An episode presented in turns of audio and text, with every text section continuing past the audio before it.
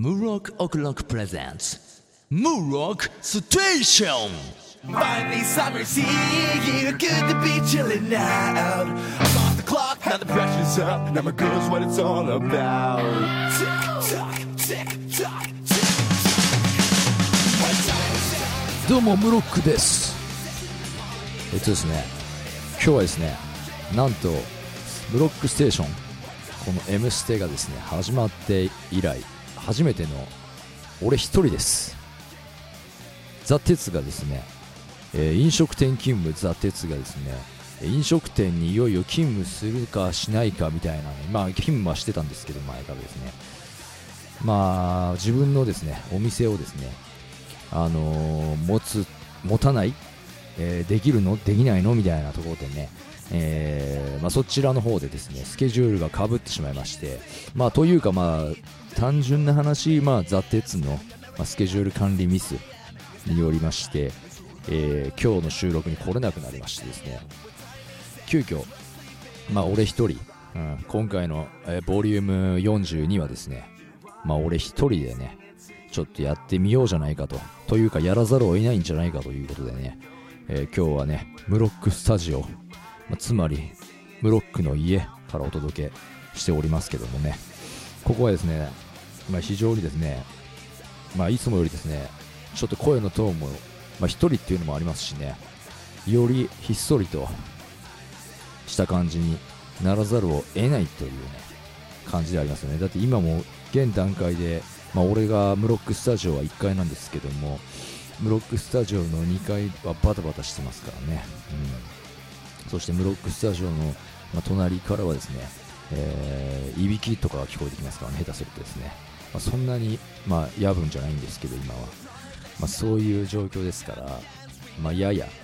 ちょっとロートーンロートーンって言っていいのかわかんないですけど、まあ、そういうトーンで、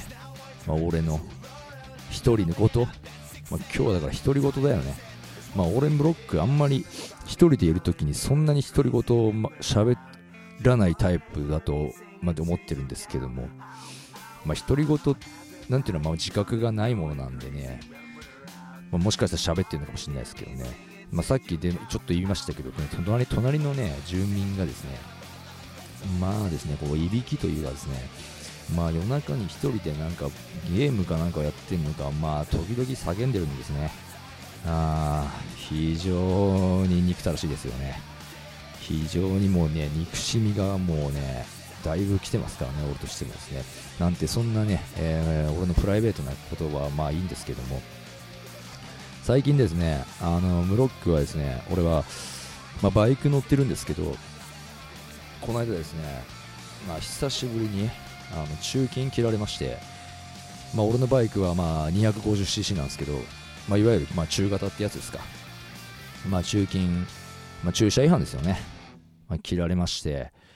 えーまさかの9000円反則金、まあ、久しぶりですよね、この衝撃。なんつうんですかね、まあ、路中をするなっていうことなんですけど、まあ、長年の勘で、まあ、もうかれこれもバイク歴もですね、もうあれですよ、結構な経ってるわけですよ、15年以上は経ってるわけですよね。うんまあ、その経験の中でですね、まあ、だんだんと、まあ、まあ、この辺ならまあ止めてもいいんじゃないかなとかね、まあ、あるわけですよね。まあ、夜なら、夜ならまあそう簡単には取られねえだろうなみたいなのがありますし、まあ、その日もですね、まあ、夜だったし、まあ、ちょっと探しながら、まあ、住宅街の、まあ、路地の方に止めたんですよ。まあ、とはいえ、正直言うと、まあ、2時間以上は止めてましたね。まあ、帰ってきたら、まあ、ハンドルにひらひらと、まあ、黄色いものがなんかついてて、おいおいおいと駆け寄ったら、まあ、ね、あなたのバイクは邪魔ですよ、みたいなね。あのーここの場所はダメですよ、みたいな感じで、ともね、貼られてるわけですよ。なんていうか、もう、でももう、おそらくですけど、もう住民、その近くの住民とかがまあ通報するんでしょうね、もうああいうのはね。じゃなかったら、もうあんな夜にですね、そうそうなんかその警察の方とかですね、ましてやあの緑のねおじさまとかはですね、まあ、緑のおじさまっていうのはあの駐車違反を取り締まるよく自転車で動いてる人たちのことですよ。そんな人たちがですね、そんな簡単に来ないでしょうと。まあ、俺は思うんですよだからまあ世知辛い世の中ですよねほんとねいや俺が悪いんですけどねまあおそらくまあそういう通報とかで警察がまあちょっと繰り出してなんか切符切ってったんじゃねえかなっていうまあ俺は思ってるんですよでもなんかもうさすがにですねもう今まで俺ですね。もうそう15年以上ですね。バイク乗ってきて。まあ正直言いますともうどれだけ反則金いわゆる反則金をですね、まあ、警察署に納めたかもう分かりませんよ。もうバイクにまつわる話エピソードエトセトラ、ま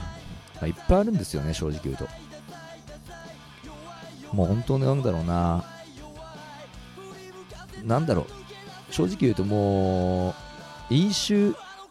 飲酒とかねあのそういうちょっと以外ではもう俺ほとんどあの捕まってますよ。こんなことをですね、あの言うのか言うまいかって話なんですけど、まあ、別にちゃんと反則金を納めてるわけですからその辺のなんていうんですかあの違反に対してはまあ反省もしてるわけですからね。別にまあそういう話も別に問題ないんじゃないかなって個人的には思いますよね。あーまあ本当なんですか。もちろんそのスピード違反とかもまあありましたけどまあ一時停止無視とかね。あとこれまあちょっと車の運転とかあのしない人はよくわかんないかもしれないですけど結構レアケースでも俺捕まってますよね。なんですかあの前びっくりしたのがですねあのスクールゾーン朝学校児童があのここ通りますんで車両通行禁止ですよみたいな時間帯のなんか道があったりするんですよねたまに、ま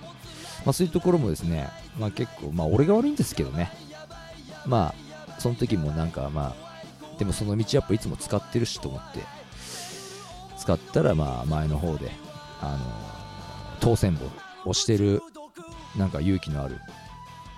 まあ警察官の方がね、まあ、いらっしゃいましてまあ止まりますよね。であの看板はちょっと見えなかったですとか言うとですねあのーまあ、一緒に確かめに行きましょうかみたいなことをね言われるんですよ。木に隠れてる場合もありますんでねあの一緒にじゃあ確かめに行きましょうかって。まあでも当然ですねあのもうあの見えませんでしたって言ってる時点の俺がもう嘘ついてるんでまあ戻ってもまあ見えるんですよね看板は。だからまあ正直もうそのやり取りもなんかもうすげえ時間の無駄なんだけどなんか今でこそもうあんまりもうちょっともう怒るのやめようって思ってるんですけどイライラするのをね。まあ散々その反則金とかをですねまあ払う払ってきた俺ですからもうその違反で捕まるたんびにまあもうイラついてきましたよ、まあ、その警察の方にもうねあの苛立ち怒りをぶつけてきたって話ですからね。前ですね、まあ、この話、まあ、多分最後まで続くんですけど何しろ1日に俺2回ぐらい捕まったことありますからね。あの朝ですね朝スピード違反で捕まりまして。でその夜ですか。その夜の帰りに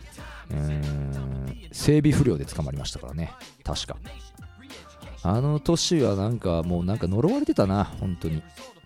あれ今から5年前ぐらいでしたかね。56年前ですね。なんかそのまあ、バイトですよね、その時やってたバイトとかですね、朝まあ行く時に、まあ、スピード違反で、うーんっつってですね、まあ、後ろからあ白バイで捕まったんですよ。で、もうその時点で、ああ、あと、俺今日のバイト代、反則金のために働くんだな、今日のバイトはみたいな気分で、なんか行くわけですよ。で、まあ、一日終わって、そのまあショックなことをね、まあ、人に話したりしながら、まあ面白おかしく、そこはまあ俺のまあそういうとこあるんですけど、まあ面白おかしくま話しながらね、気を紛らわしながら、で、まあそういう話を聞いてくれた人とかもね、もうね、いいことしかないと思うよみたいなこと言ってくれるんですよね。で、その帰り夜ね、えー家に帰るときに、うん、これもね、すごいレアケースなんですよね。ちょっと信号で止まってたんですよで動き出したんですよでそしたらちょっと動いたらはい止まってください。って後ろからなんか言われたんですよね。まあその何ていうんですかいわゆるパトカーじゃなくてですねえー、ああいう普通の車なんか覆面みたいな感じですよね。な車に止められてですね。でまあ、まあ、警察の方が、まあ、2人くらい降りてきてあれちょっとそのバイクタイヤすり減ってますねとかって言われるんですよね。いやいやタイヤすり減ってますねってあのですね俺のバイクですね結構そのフェンダーまあ泥よけですよねいわゆるそのタイヤのですね後輪の泥よけみたいな結構そのまあアメリカンみたいなちょっとカスタムしてるもんで深いんですよ。タイヤなんて走ってる最中に見える隙間なんてもうちょっとしかないわけですよ。そんなところをね本当にこいつ見たのかよと思いながらもまあそんなこと言ってね止められてですねいやいやな嘘でしょっつって大丈夫でしょって言ってまあやり取りが始まったんですけどまあまあ正直言うとまあ多分まあすり減ってたんでしょうね。あまあタイヤなんかその時多分変えてなかったですからあんまり、まあ、すり減ってたんですよ。だからまあだけどその時は納得いかないわけですよ。何しろ俺はもう1回捕まってるわけですからね。もうそんなんでまた捕まってですね何ですか1日でどんぐらい飛ぶんですか。まあ、1万5000円以上は多分反則金がかかるじゃないですか、そういう時は多分ね。いや、もっとかもしんないな。2万ぐらい払うのかな。今はもう覚えてませんけどね。まあ、そういうまあ、その時はだからね、散々ぶつかりましたよ、その方とはね。ただね、あのもうね、俺の経験上ですね、もうね、免許出してくれって出しなさいって言われてですね、もうね、出さないで粘れることはないんですよね。免許を見せてくださいって言われたらもうね、出すしかないんですよ、本当に正直言うと。で、ただもうね、出したらもう、それもう切符切られるんですよ、本当に。なんか知んないですけどね、あの、俺の知り合いとかは結構その、なんか見逃してもらったみたいな人とかたまにいるんですけど、まあありえないですからね。本当、なんですかね、俺の場合もう100%ですよ。もう捕まったらもうその時点で反則金取られることはもう決まってるんですよ。だから世の中ですね、やっぱり人間って平等じゃないよねって俺は思いますよね。そういう意味では。なんか俺みたいに100%取られてる人もいれば、お金を反則金を払ってないというよりもなんかすげえ笑顔であの謝ったら見逃してもらえたいみたいな人がたまに聞くんですけどないっすね。俺過去振り返ってもマジでその話を聞いた後に一回試してみたけどやっぱりダメでしたね。ああ問答無用でした。うんとにかく。だけどもう今はこう思うようにしてます。なんかねそんなちっちゃいところで俺は運を使ってないんだなとそんな反則金を見逃してもらうような運の良さみたいのは俺にはいらねえと俺はもっとでかい運をね、グッドラック、うん、掴めればいいんじゃないかって、そういう風に思うようにしてます。うん、きっとこの考え方がね、いいんじゃないかなって、今は思ってるんですよ、本当に。なんすかね、だからその、あと皆さんね、あの、一つね、まあ、俺の経験上ですね、まあ、警察の方がきっとこれ、お前それ絶対マニュアル載ってんだろうなっていうようなセリフがあるんですよ、その時。免許ですね、まあ、出すじゃないですか。で、まあなんかこう、名前とか書いたりするんですよ。まあ青切符みたいななんか書いたりするんですよ、そういう時ね。で、免許をね、返してくれる時にですね、警察がね、絶対ね、はい、お兄さん、これ大事な免許って言うんですよ。忘れないようにねっていう意味で。なんなんて、もう俺もこれ絶対、多分大抵言いますよ。これ多分マニュアルで書いたんじゃねえかな、本当に。ね、はい、これ大事な免許って言うんですよね。大事な免許って言ったら忘れないんじゃねえかみたいな多分そういうなんかことがあるんでしょうね。なんていうかそういうマインドコントロールみたいなのがあるんですかね、警察のマニュアルにはね。まあ、てか別に俺、警察をそんなに恨んでるわけでもなんでもないんですけど、まあでももともとはめちゃめちゃ嫌いでしたよね、本当その時はね。その時というかそういう、もう捕まりまくってた時期みたいな、もう本当に、もうまあ警察官にだけはね、あの、憧れを抱かないぞ、俺みたいな、まあそういう、まあ、悪のところはありましたね。そうなんですよね。そんなこんなでね、いろいろね、本当に、今まで散々ね、払ってきましたね。あのね、これ話しててまた思い出したんですけど、そのバイクの違反を2回ぐらい捕まって、本当に、まあ、それがちょっと連続してたかどうかはちょっと定かじゃないんですけど、もほぼ連続して起きたことなんですよ。その当時、本当になんかついてないというか、まあ、しんどいことが多かったんですけどそのバイクで捕まって、まあ、違反金反則金を払う結果になりましてで、まあ、翌朝とかですねもうなんかねなんつうんですかねもうベッドから起きられないみたいな気分になりますよねもう朝日が辛いみたいなねだって俺今日どうせ今日も捕まるんだろうなみたいな。どうせ反則金払うために俺バイトに行くのかなみたいな。なんかそういう辛さみたいなのがありますよね。まあでもですねまあ頑張っておきます。頑張っておきました。そしてですねあの何でしたっけね。その日ですね。その朝ですね。あのたまにですねまあ出発する前にですね。まあ俺目覚ましテレビ。目覚ましテレビをなんとなくまつけてたりするわけですけどその目覚ましテレビのあのー占いとかでもですねまあ、今日のカニ座は最高みたいなね、まあ、俺カニ座なんですよ。今日のカニ座は最高みたいなね、えー出会う人があなたにとても優しくしてくれるでしょうみたいなね、あなたにとって素敵な出会いがありますみたいなね、まあ、ことを言っててね、おっしゃ、今日はなんかいい人に出会えて、なんか勇気もらえて、なんかあのー元気出んだろうな、みたいな気分で行くわけですよね。で、まあ出発しまして、えー出発というか、まあ俺バイクをですね、まあ、ちょっと冬場でしたかね、あのー寒いとね、単車ってちょっとアイドリング、暖気運転っていうのをしなきゃいけなかったりするんですよ。結構エンジンが止まりやすかったりしてね。で、まあ、まあ、エンジンかけてちょっと温めてましたらですね、あのですね、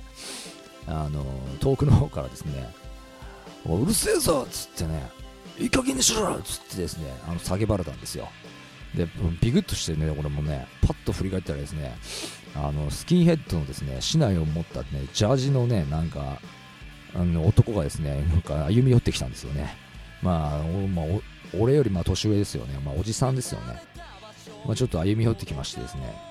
わかります？あのですね、あの、虎鉄ですよ、虎鉄。なんかありますよね、昔。あの、K1 かなんかの、K1 だったかななんか審判がやってたあの虎鉄みたいなね、あの、おっさんがですね、まあ、市内持ってね、俺のバイクのとこ近寄ってきてね、俺のバイクのあの、ね、ガソリンタンクをそのね、市内でパシッてね、かすったんですよね。うるせえぞっつって、何回言ったらあかんだっつって、俺は別に何回も言われた覚えはないんですけど、まあね、振り返るとですね、その前になんか俺の、まあ、家のポストに、その管理会社からね、あのバイクの騒音がこの辺で、あのちょっとあの苦情苦情的なのが出てますんで皆さん気をつけてくださいみたいな別に俺の直接言ってるわけじゃないんだけどその住民に対してのなんか手紙みたいのはなんか入ってたんですよね。で俺も一応気使ってちょっとこう押して押してエンジンをかけたりしてたんだけど、まあ、どうやら虎鉄の家は多分もうその周辺の多分どっかなんでしょうね。多分そこでそこでもダメだったんですよね。押してそこでエンジンをかけてもダメだった。でもうなんかねそのまあ、すごい剣幕なんですよ、もう血管が浮き出てるんですよ、そのスキンヘッドのあのつるっぱげのとこ頭から。血管が浮き出てて、もうなんかね、もう大変なんだと、もうお前は何か言ったら分かんないみたいなこと言ってて、そのなんかもう市内をね、もうギリギリプルプルしてるんですよ、プルプル。もうなんか俺も、いや、ちょ、ちょ、ちょ待ってくれと。いや、分かったけど、つかまた俺もだからこれ逆ギレですよね。つかお前じゃあどこに住んでんだっつってもそいつはもうあのいや俺はもうその辺だってみたいな感じでまあはっきりは言わないんですよねバレたくないんでしょうね、まあ、教えないからも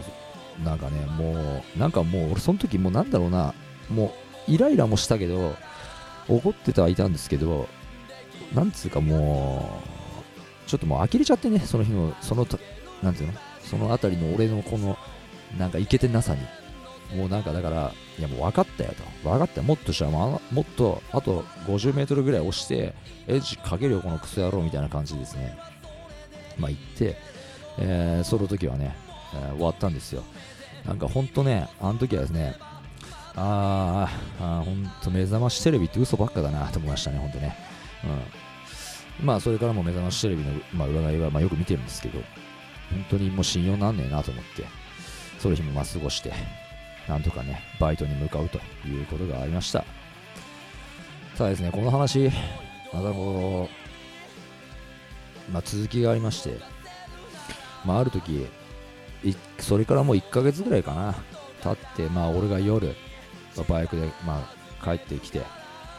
えー、たらですねその後すぐですねあのーピンポーンとインターホンが鳴りましてはいって言うとですね、えー何々警察署ですのものですって言うんですよ。どうなんだどうした？と思ったらですねなんか今あの近所の方からそこの住んでるやつのあのバイクがうるさいっていうあの話あの苦情が入りましてみたいな連絡入りましてって来てだから俺もうね愕然としましたよね。あの虎鉄の野郎だなと。虎鉄の野郎は俺の家をこれ完全に知ってるなと虎鉄に俺家バレしてると思いましたねあの時はねでですね、なんか単純にですね、俺はね、もうその家までも、家に帰ってくるまでもですね、エンジンをね、もうかけてバイクでね、俺の家までね、来ちゃいけないんだな、俺っていうね、なんつうの、この切なさ、やるせなさ。なんかもうね、まあその警察の人もですね、そういう警察っていうのはですね、通報が入るとやっぱ行かなきゃいけないわけですから、まあ来たんですけど、なんかもう愕然としましたよね、その時もね。まあで、まあ分かってんですよ。大体犯人は分かってんですよ。つって、まあ、分かりましたと。ちょっとじゃあもう、あの気をつけますよと。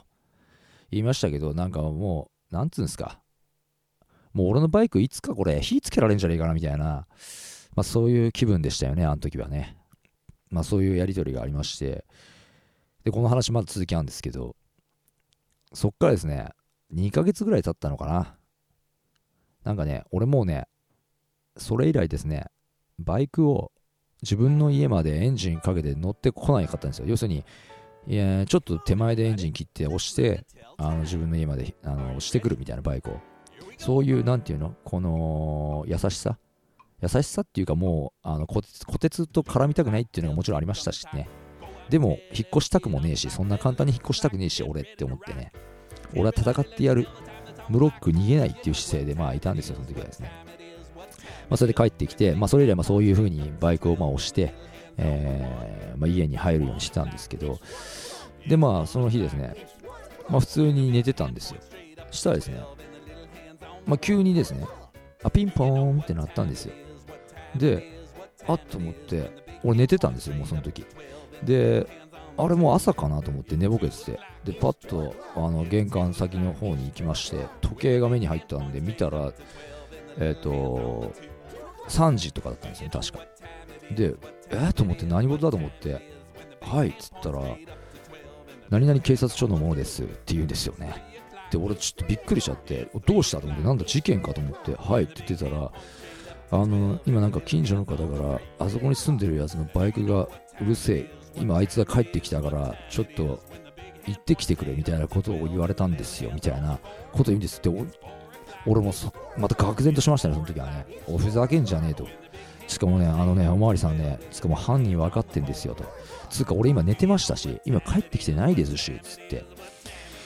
要するにですね、もうその虎鉄なんでしょうけど、虎鉄はですね、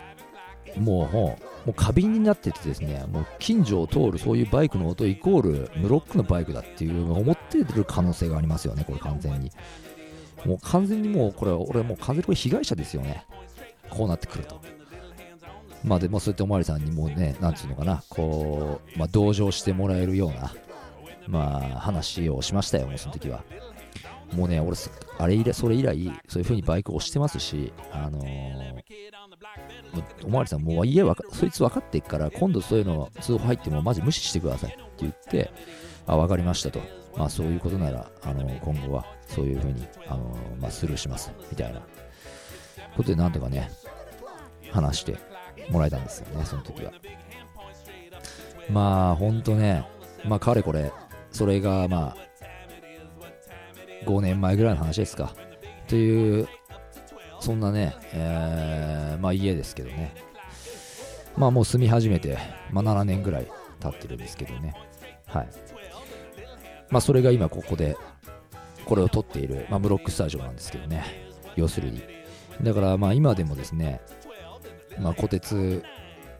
振り返れば虎鉄がいるんじゃないかみたいなね、虎鉄が俺の近くにいる可能性はありますよね。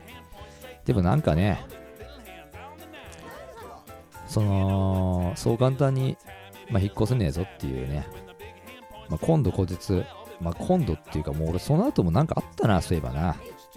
なんかアイドリングしてたらなんかバイクの音が鳴ったらなんかどっかともなくうるせえんだよってなんかでかい声でなんか叫ばれたこともありましたね。なんかなんかってトータルでも本当あれですよね皆さんね。あのー世の中いろんな人がいるなっていう話ですよ。ただなこの、まあ、全部ねみんながみんなとねあのうまくやっていくっていうのはね難しいですけどもまあただまあそういう人もいるしそこで意地張ってあのー俺がバイクの音をねあの静かにしなかったらまた大変なことになりますからね、まあ、そこはまあ多少は譲ってまあ行くけども。でもお前はお前でもういい加減さもういいじゃねえか。っていう話ですよ。まあとにかく今これをね、まあ、聞いてくれた人もね、まあ、バイクに乗ってない人は何言ってんだって話かもしれないですけどね。ただまあ共通して言えるのはその目覚ましテレビの占いに一喜一憂すんなよっていうことですよ。はい。どうもありがとうございました。ちょっと週刊少年ジャンプはまあ俺一人でやってもまあ今日はしょうがねえかな。ジャンプ、ジャンプもね、あの前回は4号合併号でしたっけ、えー、6、7合併号っていうのがまあありますけどね。まあ、ちょっとこう新春ってことでね、6、7合併号でちょっとだけ見ときましょうか。最近ね、ちょっとジャンプをね、一個よ、ジャンプ評論家なんですけどね、このムロックステーションをやるようになってから、まあちゃんと読んでたんですけど、全部。ちょっとここのとこ、あのーあっさり読むことがまあ多くなってきてはいますけども、まあ、ただやっぱり、毎回やっぱりこの週刊少年ジャンプに胸を熱くしてます、俺はやっぱり。なんだろう、みんなどっかのタイミングでジャンプをね、あのー卒業したりね、俺このまま行ったら多分一生読んでんなって思ったから、あのーある日、まあ電車の網棚に置いてジャンプとお別れしたみたいな人もまあ世の中にはいるのかもしれないですけどまあ俺はまあまあ卒業ってしないでしょうね。とりあえずね、うん、ジャンプ留年ですよね。ジャンプ留年はまだ当分続くでしょうね。まあでもまあ授業料はまあでも、まあ、200円台なんでね今のとこね、まあ、留年したところでまあそんなですよね。あまあまあ1週分ではありますけどね、まあ、年間にしたらまあいくらなんですか。あまあ1万2000ぐらいかかってます。あ結構かかってますね、うん、年間だとまあかかってますよね。まあでもまあそれに見合うやっぱりその感動がありますからね。友情努力勝利。愛と元気がもらえますからね。愛を感じられるしそのなんていうんですか。喜怒哀楽をね感じられますから。まあそんなわけでね、まあ、次回はね必ずまたザ・テツを連れてきてですねこのジャンプのねこともまた多く語りたいと思いますよ。やっぱりねそれがないとジャンプ評論家の称号剥奪されちゃうからね。というわけでね、まあ、次回もよろしくお願いします、えーブロックオクロックのインフォメーションちょっと言っておきます。ブロックオクロック、えー2月の27日金曜日ですね。荻窪ライブバー文化にて。持永智之君。去年5月にやりましたね、えー持永智之君というシンガーソングライターの彼とで、えーツーマンライブやりますんで、えーそちらをねぜひチェックしてください、えーホームページなどねそしてブロックオクロックの Facebook ページ、えー、Twitter 俺の Twitter とか、まあ、ブログなどをまあチェックしていただければと思います。あとですね、えーミュージックバンカー、あのー事務所の、えー企画でですね、えー今、ムロックがですね、えーまあ、俺の、まあ、ボイストレーニングの先生でもある、まあ、レイケイさん、そして西野聡君っていう、まあ、シンガーとですね、えーユーストリーム番組を始めました。毎週月曜日の夜8時からですね、ユーストリームミュージックバンカーチャンネルにて、えー生放送でやってますんでね、えー月曜間のダンシングクリエイティブということでね、まあ3人のシンガーが、シンガーにもかかわらず、まあ歌わなかったりして、あんまり歌わずになんか、やれやれと、いろんなことをやっていくというね、チャレンジしていくと、まあそんなね、番組ですんでね、そちらの方もね、ぜひチェックしていただければと思います。それではムロックステーション、MC 俺ムロックでした。